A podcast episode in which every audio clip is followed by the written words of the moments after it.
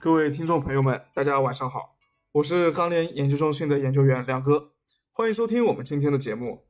今天啊，我们钢联手机版 APP 上置顶的文章标题是“唐山高炉陆续复产，奥巴铁矿发运增加”啊。看到这个标题，看起来应该是利空钢材价格，但是对于铁矿石来说呢，呃，这边需求在恢复，但是呢，供给又在增加，可以说是左右为难。那具体的情况怎么样呢？我们先听听建筑钢材分析师曾亮的看法。好的，主持人，今天国内的一个建筑钢材价格是呈现一个涨跌互现的态势。现主要城市的螺纹钢均价是四千七百三十二元每吨，较上个交易日是上涨了两元每吨。MySteel 螺纹钢价格指数是四千七百五十五，较上个交易日是跌了二。具体来看的话，呃，七螺震荡走弱，然后钢坯小幅拉涨。嗯，上午国内。多数地区的一个建筑钢材价格是涨跌互现，呃，从成交来看的话，呃，市场的一个投机性需求是减弱，呃，下游按需采购整体的一个成交较昨日是有所放缓。钢厂方面的话，近期呃建筑钢材的一个生产利润是有所扩张的，钢厂的一个生产积极性是较高，呃，本周的一个呃建筑钢材的一个产量或继续小幅回升。从库存来看的话，上周的一个建筑钢材库存总量是由增转降，出现了一个拐点。预计后期的话，市场或进入一个旺季持续的一个去库存阶段。呃，综合来看的话，目前呃建筑钢材的一个市场或呈现一个供需两旺的格局，对现货价格也是会形成一定的一个支撑。同时的话，高价资源成交受阻下的话，市场的一个。心态也是趋于谨慎，所以我们预计短期国内的一个建筑钢材价格或窄幅震荡运行。好的，谢谢曾亮。看样子啊，在需求的支撑下呢，建筑钢材的价格目前还没有受到唐山高炉复产的这么个影响啊。不过由于绝对价格偏高，所以呢，下游的采购也比较谨慎。那热轧板卷的情况怎么样呢？我们来连线热轧板卷分析师张一鸣。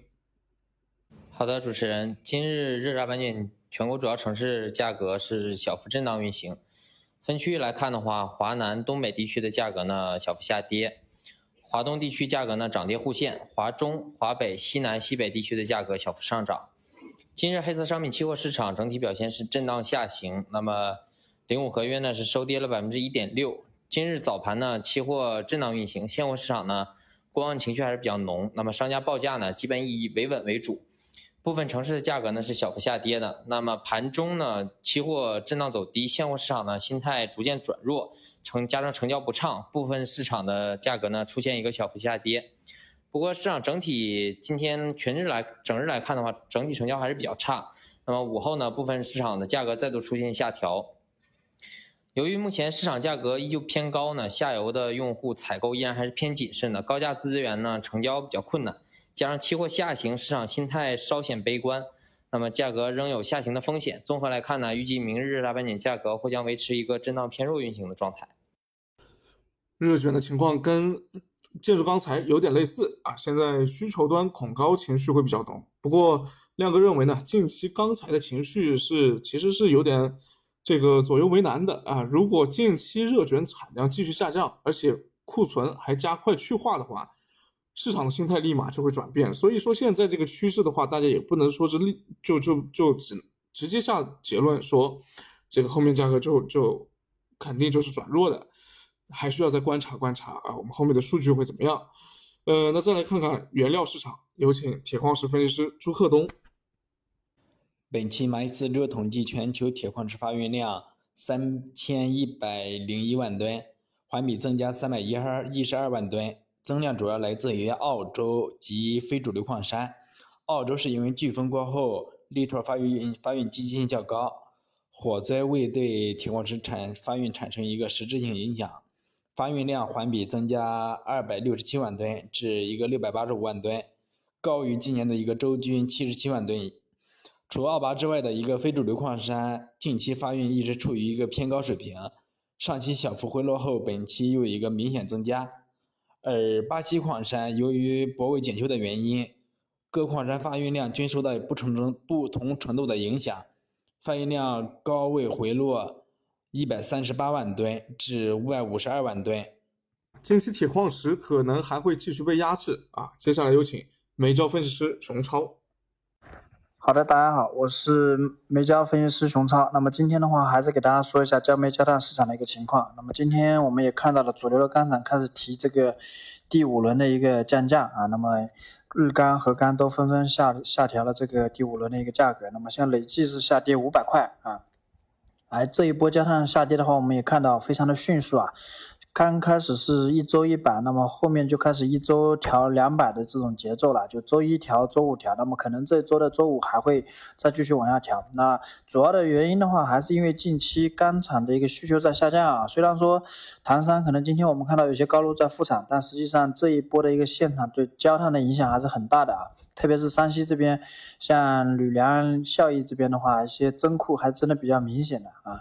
所以说钢厂减产对焦炭的一个累库影响。包括最近贸易商还是买的比较少，所以上游的一个库存还是累累积的比较多啊，所以说现在出货的话相对来说困难一点啊，所以价格应该预期还会继续往下跌。那么目前市场的话，预期大概可能还会再跌个一到两轮，看这个贸易商是否会进场去买货啊，而且要持续关注后面这个高炉生产的一个情况。如果说铁水能够恢复到。两百五以上，那么可能对焦炭来说会是一个比较好的消息。但如果说铁水一直维持在两百四左右的话，啊，或许由于这个焦炭可能供应端这块还有新增产能的一个释放啊，所以说产量可能还会慢慢的往上增，那么焦炭价格就会持续往下跌啊。因为现在焦化厂的利润相对来说还是比较高的，嗯，在供需过剩的一个格局下面的话，起码会先把这个利润给打掉啊。所以说短期来看，我们看焦炭价格应该还是。偏弱势运行的一个状态。好的，感谢熊超以及各位分析师。成品材这块呢，近期偏震荡啊，博弈的会比较激烈。用一位大佬的话说呢，单边趋势性的这个行情估计会告一段落了。那接下来应该就是散户比较难受的一个洗牌阶段。呃，所以亮哥建议大家，如果看不清的话，近期就暂时观望，不要急着入入场啊啊，这个不要急着入场去被割啊。那原料市场双焦相对来说比较确确定啊，确定比较弱啊，近期还有回调的一个空间。那铁矿石最近也是涨跌两难，总体大概就是这么一个趋势。感谢大家的收听啊，这两天亮哥因为在外面出差啊，这个明天估计也要比较晚到家，所以这个录的时间会有点晚，呃，请大家多多包涵啊。